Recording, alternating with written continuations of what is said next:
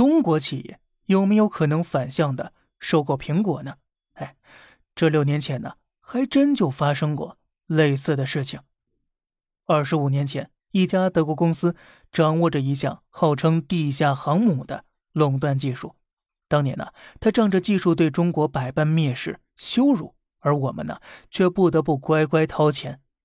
但是短短六年，中国就打破技术封锁，并一路高歌猛进。十三年后，这家德国公司被中国企业慢慢挤压的无法生存。最终呢，这家曾在我们面前耀武扬威、不可一世的公司被中国企业反向收购了。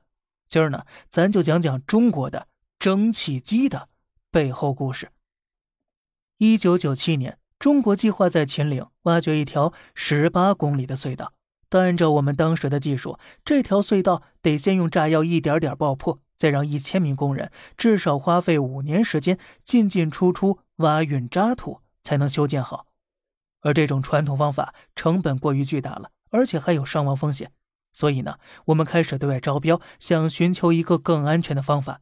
这时，德国威尔特公司带着一种号称地下航母的机器——盾构机进入我们的视野。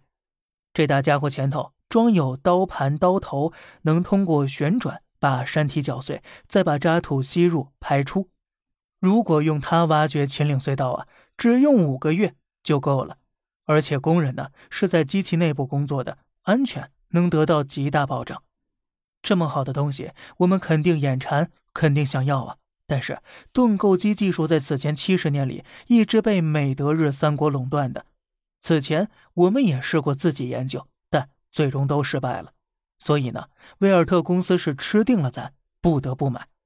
等我们提出意向，对方一开口，那就是七个亿呀。那么这七个亿，在一九九七年是什么概念呢？咱们下期接着聊。好了，这里是小胖侃大山，每天早上七点与你分享一些这世上发生的事儿。观点来自网络，咱们下期再见，拜拜。